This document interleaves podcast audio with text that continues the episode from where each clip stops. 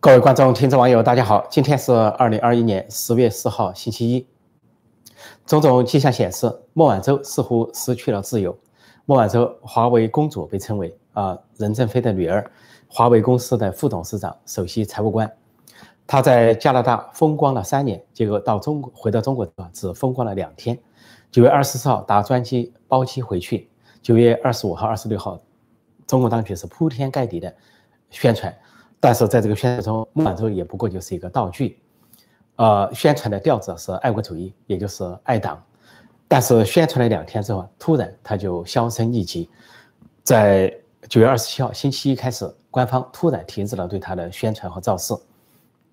党媒党报戛然而止，仿佛这件事不存在，这个人不存在。然后呢，这个孟晚舟呢是说是回国转入了，呃，因为疫情，因为大瘟疫啊，转入了某种隔离状态。有人说他的隔离状态呢是在华为的一个很好的啊房舍里进行，又说在其他的豪华地方进行。那么说相隔要两周，那么这似乎是一个象征含义，就是孟晚舟一回到中国就失去了自由，而更大的自由，起码最底线的自由，至少他失去了出国的自由，也就是说北边空了，他基本上此生如果共产党还继续执政，那么他几乎无法走出国门。无法去美国，也无法去加拿大，所以这一场人质交换非常的具有讽刺意义。加拿大的两个人质康明凯和斯帕夫的确是得到了自由，实实在在的自由，回到了自己的祖国，回到了自己的国土。而另外交换的两个华裔美国人，两个姐弟俩被扣押的，说他的父亲是中共追击的官员，那么回到美国也是回到了实实在在的自由，就一换四。孟晚舟换了两个加拿大人，换得了两个啊华裔美国人的自由，他自己赢得的却不是自由，他自己赢得的恐怕是另一种囚禁。就是原来中国有句话说，无产者在这个过程中没有失去什么，失去的只是枷锁。孟晚舟呢是一个有产者，他失去了脚上的啊电子监视器啊，加拿大这个法院给他电子监视器，失去了这个，而这个。华春莹外交部发言人还假装说：“啊，这个脚上电子器检出之后留下了淤青，但是他失去了这个电子监控器，赢得的恐怕是锁疗，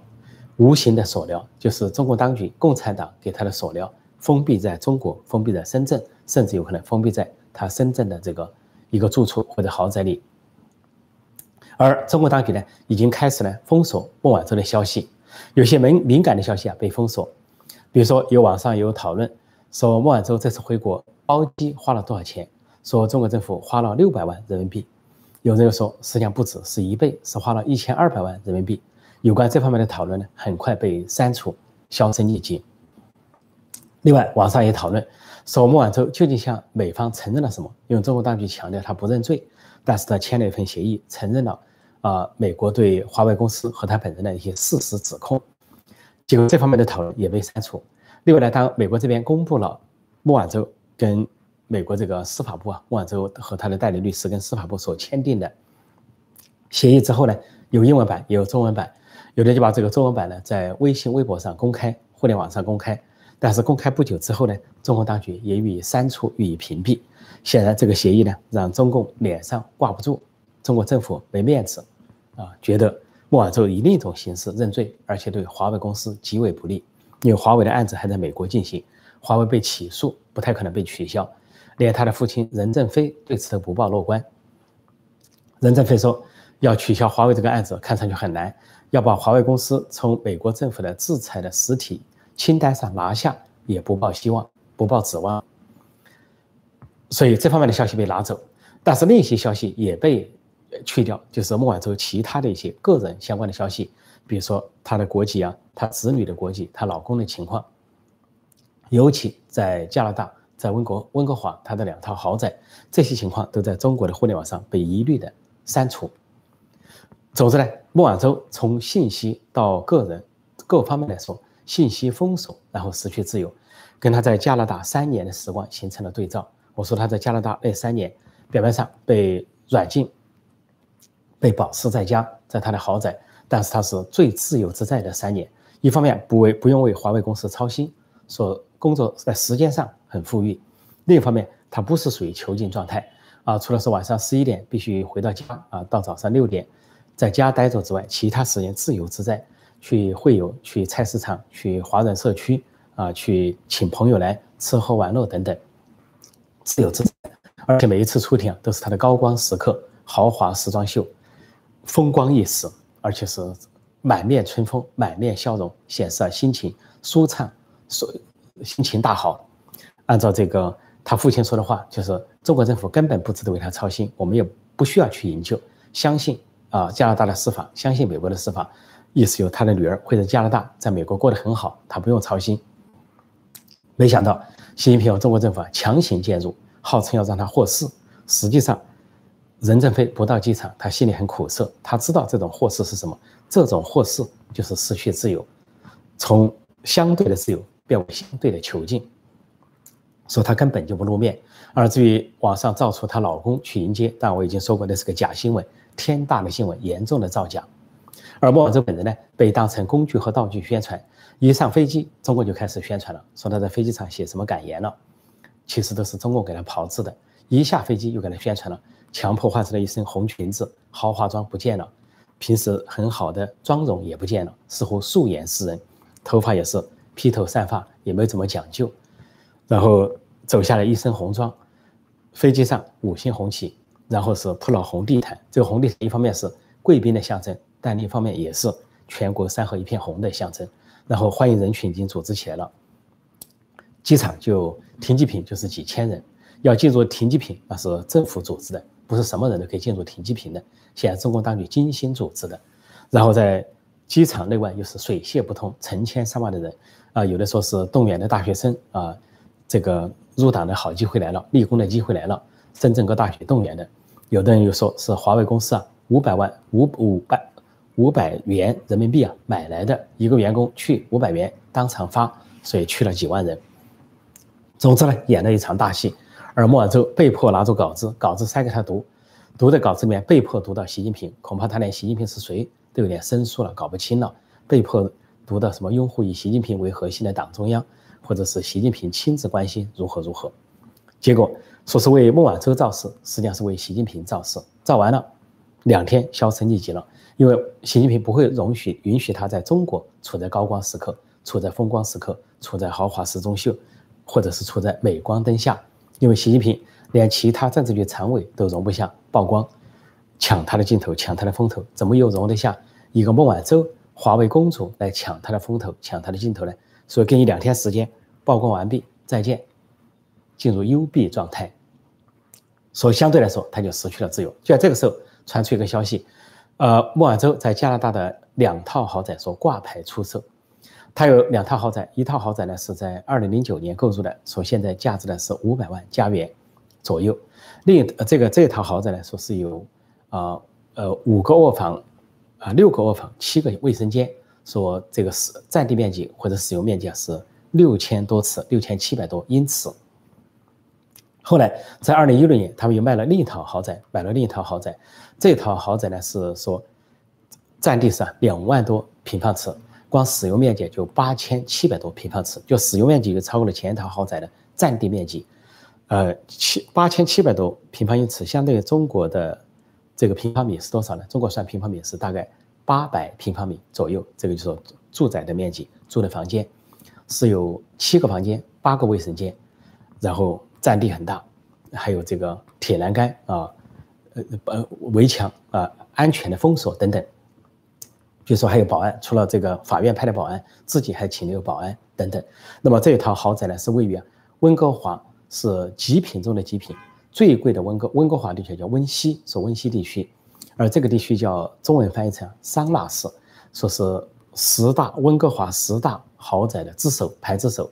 呃，桑拿市大概英文叫 s o l i c y 啊 s o l i c y s o l i c y 中国翻译成中文翻译成桑拿市，是极品，说那里住的都是。名流富商，尤其是演艺界的人士，所那里还演绎了很多的风流韵事。说孟晚舟就住在那样的豪宅里面，他是在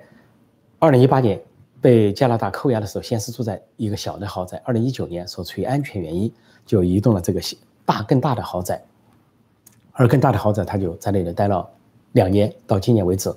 就后来走出去法院，走出豪宅，都在这里度过他的高光时刻，豪华时装秀都走出这个豪宅，不断的换服装，蓝色的，啊，这个粉色的、白色的，呃，豪华时装，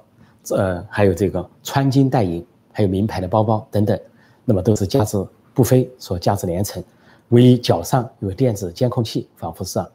这个一颗明珠戴在脚上，仿佛是一个自由的保障。啊，不倒不像是个囚禁的保障，至少在加拿大的国土上，在温哥华，她跟她的丈夫和孩子在一起。那么说现在挂牌出售了，说第二套豪宅价值了一千八百多加元，一千八百多万加元，呃，千万的豪宅，千万的保释金，三千万的律师费，这就是她的身家。但两套豪宅加在一起啊，超过两千多万加币，两千多万加币。那么现在说挂牌出售究竟什么意思？那么一层意思，大家直觉的理解，直觉的理解啊，就觉得可能莫尔哲呢就确实回不去了，也不打算回去了，准备把丈夫孩子接回去了，大概发出的是这个信息。但是我认为呢，没那么容易。我认为，即便她的她本人说同意丈夫孩子回去啊，丈夫孩子不见得同意；即便丈夫同意，孩子都不见得同意。三个孩子在加拿大，一个孩子在美国，他们整个的成长年代都在美加两国，我不认为他们会习惯中国的这种环境。说第二种可能就是障眼法，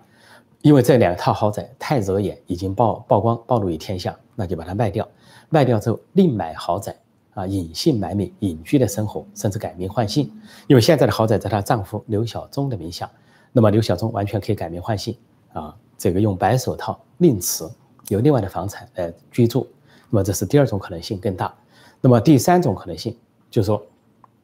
孩子归孩子，丈夫归丈夫了。那么就把这些相关的家产呢，放在孩子头上，那么以孩子的名义啊，去分头去买一些东西，因为孩子逐渐长大了，有的都达到二十岁了，那么以孩子的名义呢掩护，那就相当于结束了。在国内呢有个交代，爱国主义爱到底，爱党爱到底，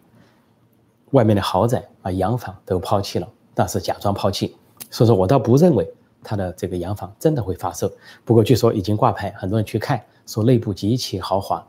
啊，还有些中国风。说恐怕有些华人呢很有兴趣去买，因为觉得有一些所谓的纪念意义，这是他的部分。那么现在这个网民兴奋了两天，他高光了两天，网网民兴奋了一阵子，但是很快十一被大停电所取代。说这些网民呢刚刚欢呼了孟晚舟回来，爱国主义高潮，马上就高兴不起来，因为停电、限电、缺电，有一些东北的老百姓，那么都在说，说这个国庆让你自豪，打没打嘛？说让你自豪。这网民回答：“的确自豪，但不是那个豪，不是豪华的豪，而是嚎叫的嚎。我们在自我嚎叫。”另外，网上有个经典总结，关于这些网民呢，这些啊小粉红、老粉红或者是韭菜党去捧这个孟晚舟，说人家住几百万的豪、几千万的豪宅，你呢是一个月三千的工资啊，一千五的房工，过着这个地沟油韭菜命生活。结果现在有总结出啊。一个经典的成语改了一下，说是一个公共知识分子李承鹏总结的，叫“地久天长”，地沟油韭菜命啊，天真的高喊爱国主义，然后呢帮这个权贵家族打长工，说地久天长，就成了这么一个名词。韭字呢改成了韭菜的韭，这是对啊去欢呼孟晚舟回国的这些小粉红、老粉红这些韭菜们最生动的写照。相比之下。两位加拿大人获得自由，获得自由之后，他们在中国是备受折磨，不见天日啊，百二十四小时被灯光照着，不能入睡，说每天被审问六小时啊，也不能见律师，也不能见家人。斯帕夫和康明凯，那么在关查了关呃关押了三年多，一千多个日日夜夜之后，说这个斯帕夫从一个年轻的面孔变成一个年老的面孔，一下从个年轻人变成了中老年人的形象，形象大变。另外呢，康明凯形象倒没有大变，消瘦了。但是康明凯回到加拿大之后呢，是第一个动作是亲吻自己的土地，亲吻加拿大的国土，他真正得到了自由。他说回家的感觉真好，真棒，跟家人在一起。那他们回到加拿大，没有红地毯，没有盛大的群众欢迎场面，但是是加拿大的最高，呃领导人，最高领导人加拿大总理特鲁多到机场亲自迎接他们，跟他们拥抱，这就是加拿大政府关心到每一个人，关心到每一个人质。然后他们呢是跟家人团聚，在私密的场合跟家人团聚，公众也不去打搅他们的休闲时光。他们是得到了充分的自由，真正的自由，从精神到身体全面的自由。所以，他不需要宣扬爱国主义，他亲吻国土，亲吻自己的土地，亲吻那片自由的土地，北美的土地，加拿大的土地，就足以知道这种爱国发自内心，发自自己内心的深处。跟莫晚舟被迫当工具、当道具的表演形成了鲜明的对照。莫晚舟回国了，华为在国际上继续受了追缴。刚刚瑞典的法院裁决，华为的五 G 技术不能够在瑞典使用。华为在海外的公司继续向瑞典说法院上诉，但是应该说希望渺茫，瑞典肯定是把华为扫地出门。另外，中国的其他技术啊，陆续的在欧洲遭遇挫败，像中国有个广广核公司广电广核技术。修核电站现在被英国、捷克、罗马尼亚先后拒绝。英国本来跟法国有一个合建一个核电站，说中国的广核公司占占股百分之二十，但是英国现在出于国家安全原因，排斥这个广把广核公司排除在外。最近用这个民间融资来代替了中方的所谓百分之二十的这个股份。而在捷克，捷克总统泽曼本来是亲共的、亲中的，那么执政党和反对党大多数是反共反中的。反共抗中的，那么在反共抗中的情况下，泽曼不得不签署一个法令，签署一个法令就是捷克的核电站排除中国和俄罗斯的设备和建设，说中核公司被排除在相关项目之外。另外，罗马尼亚，罗马尼亚在二零一九年的时候签了一个协议，说由中国的中核广核公司来建设它的核电站，但在去年宣下达驱逐令，以国家安全为由，排除中国的广核技术。说这最新发生的情况。那么，华为公司在全世界受到围剿，被封杀已成定局。好，我暂时讲到这里，现在回答大家的提问。呃，欢迎新来的朋友啊，就请大家记得点击订阅本频道，并按下小铃铛，也收到及时的节目通知。也欢迎大家呃推广我的频道。我先看看相关的问题，我知道大家问的问题很多。这里说逃了就不要回去了。孟晚舟回去，我想不懂他是找死吗？但孟晚舟并不是逃了。孟晚舟原来很风光，全世界到处走。华为公司的这个财务总监、副董事长，因为全世界都有华为公司的分支机构。但是呢，谁知道华为公司在中共的指令下，呃，一方面要去抄袭、剽窃、盗版美国的技术，另一方面呢要去，呃，违反美国的法令。所以呢，最后因为违反美国的法令，把美国的技术转给美国的敌人伊朗，然后银行欺诈、信用欺诈。被美加两国引渡条约生效，被加拿大所扣押。他倒不是出逃，他是因为犯法犯案被扣押。但是呢，的确呢，他在加拿大得到是相对的自由和人道人权的保障。他离开加拿大也承认加拿大的法治、人权、人道全全方面，他都表示感谢，是人道的，是人权的，是法治得到维护的。但是，他确实不应该回去。他回去太仓促，中共肯定催促他回去。很简单，你不回去，那两个加拿大人质怎么交换？我们总得有一个面子上过得去的说法吧？那他可能问我的家人呢？我的丈夫呢？我的孩子呢？中国说快快快走快走，那个管不了了，下面再说吧。你放心吧，党会安排，党会解决的。说急急忙忙催着走人，然后回去被一场爱国爱国秀冲昏了头脑，根本搞不清东南西北，也就相当于被绑架回国，被挟持回国，连飞机的飞行曲线。都绕过了美国领空，往北飞，啊，往往东飞，往北飞，再向西飞，然后再向南飞，回到深圳。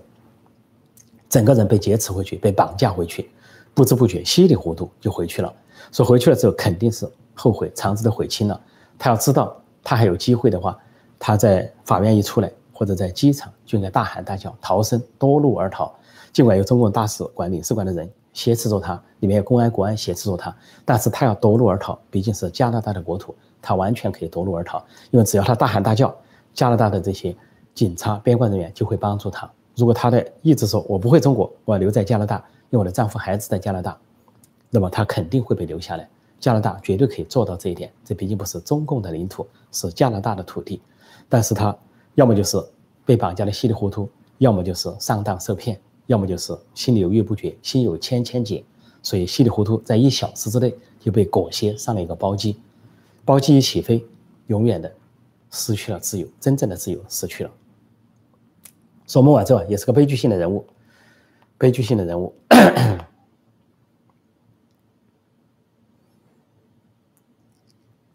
这就说连哄带骗，没错，连哄带骗给弄回去了，连哄带骗。哦，我们看看相关的问题啊。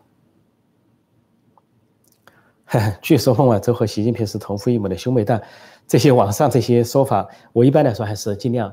这个客观叙事，客观叙事，客观结论。这个有一些有一些神传的东西，如果还没有确实的话呢，我要负责任的，呃，不敢跟大家随便乱报。这里有人说，呃，老师你写的关于中国的一百个常识很好，感谢哈，感谢，希望大家这个啊阅读愉快。另外呢，如果买不到书的朋友，呃，陈破空会员网站有这个作品连载、文字连载、在线阅读，所以欢迎订阅陈破空会员网站 c 七 n p o k o n g v i p dot com。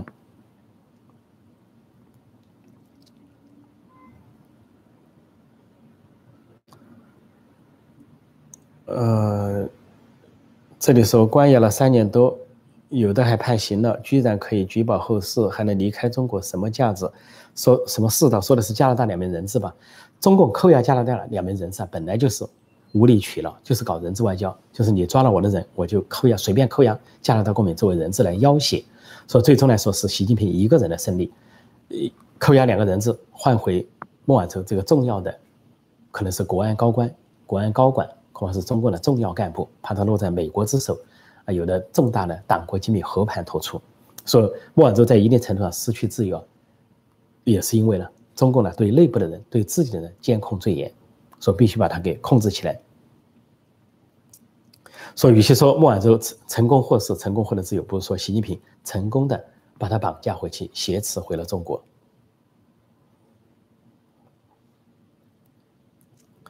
嗯。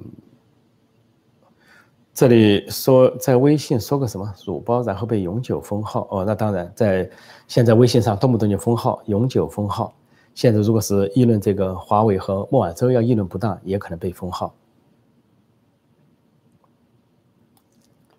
这里说我国的身份证很多语法错误，没文化的表现，但我倒没看中国的身份证什么样子，这是网民的爆料吧，算是爆料，身份证有语法问题，完全有可能。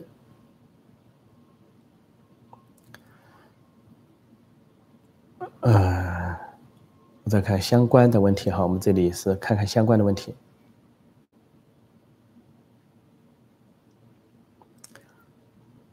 韭菜割不完了，我发财了，谁发财了？呃，孟晚舟家族是发财了，孟晚舟家族发财了，不过恐怕也是有限。现在整富人的话，会不会整到任正非头上，整到孟晚舟头上都很难说。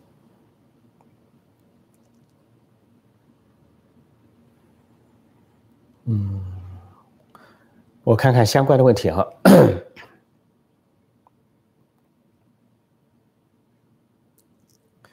这里说，公安和各级官员，他们看墙外内容，很多时候并不是公务需要，而是私自观看，了解个人所处的形势。没错，这个公安、国安啊，以执行任务为由去翻墙看境外的信息，但是另一方面，其实他们也会受到这些信息的影响。另一方面，他们也在观察这个自己的处境。呃，公安、国安和习近平的境况，这就是为什么公安、国安、政法系统呢？习近平搞大清洗，因为里边的大多数人都在反习，他的主体、高层的主体都反习，这是曝光出来的。一正六副六个公安部副部长都是反习，分别都涉入了什么暗杀、刺杀、密谋、政变这些计划或者密谋，那就说明呢，这是暴露出来，没有暴露出来，公安或者国政法的其他高管、其他的高官。部正部级的副国级的高官都在反袭，另外呢还有中下层的公安、国安和政法系统，都在反袭。这就是习近平这两年忙着搞大清洗的原因，整个公安、国安系统都在搞大清洗。但这种大清洗也可能最终啊是给自己啊招来这个不测的横祸。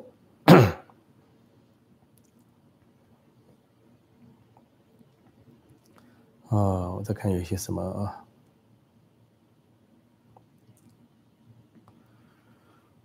这里说，一个大资本家的女儿，加拿大国籍，背叛祖国，打了个问号，肯定是祖国就加拿大吗？还成天挥金如土，摆阔斗富，中国的无产阶级粉红民众，爱戴和关心，背后是什么样的混账逻辑和黑幕？不必说了吧？在北京外交部送的花是五毛吗？对，北京外交部最近说，说送钙片的少了，送这个鲜花的多了，就表示好像外交部硬起来了，外交硬起来了。其实他们这是恶性循环、自我循环，自己导致的。你说这个这个钙片，原来说钙片表示中国外交部软弱，都要软弱，还是现在送鲜花表示外交部战狼外交硬起来了？其实这是中共自己的媒体造成的，党媒党报封闭宣传，先是宣传成成天都在受欺负，美国又在霸凌中国了。啊，这个日本、欧洲又在对中国不善了。好，当然人家说你外交部软蛋，人家不了解情况，是根据党媒党报来判断。你的口气是美国一天都在霸凌你，都在侵略你，都在这个占中国的便宜。那这些网民当然就愤慨，小粉红、老粉愤慨，给你寄钙片，说你软弱。好，等你搞战狼外交了，去跟人家美国、欧洲去这个对着干了，然后又宣传，当然人家就说你硬起来了。实际上都是两头都是把中国置于险地险境，而这些小粉红、老粉红、韭菜们、天长地久们根本就不知道发生了什么事情。所以外交部在讲什么鲜花代替了钙片，实际上还不是说危险代替了相对的安全，实际上把国际关系全搞砸了，中美关系搞砸了，中欧关系搞砸了，中共陷入了四面楚歌、八面受敌了。而小粉红、老粉红浑然不觉，还以为在国际上有面子，在国际上是。过街老鼠，人人喊打。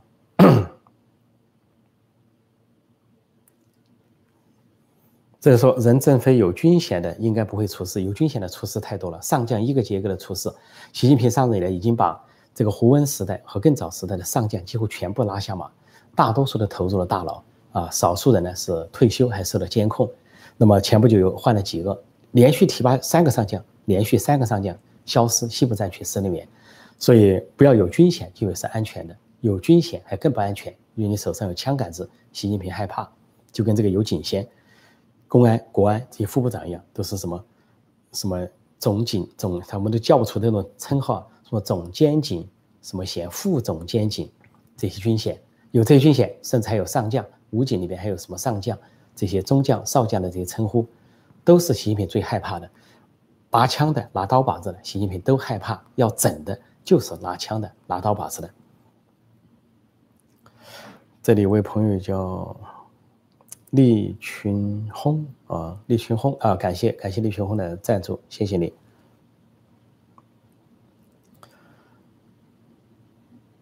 嗯，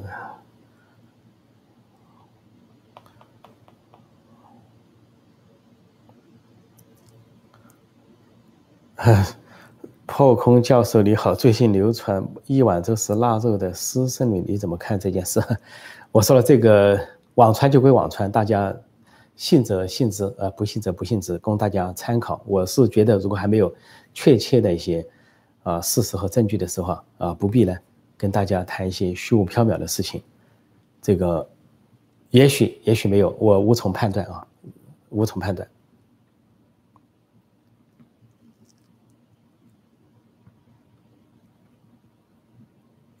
这里说是傅政华什么 DNA 鉴别看出什么习近平和不同女性生私生子女，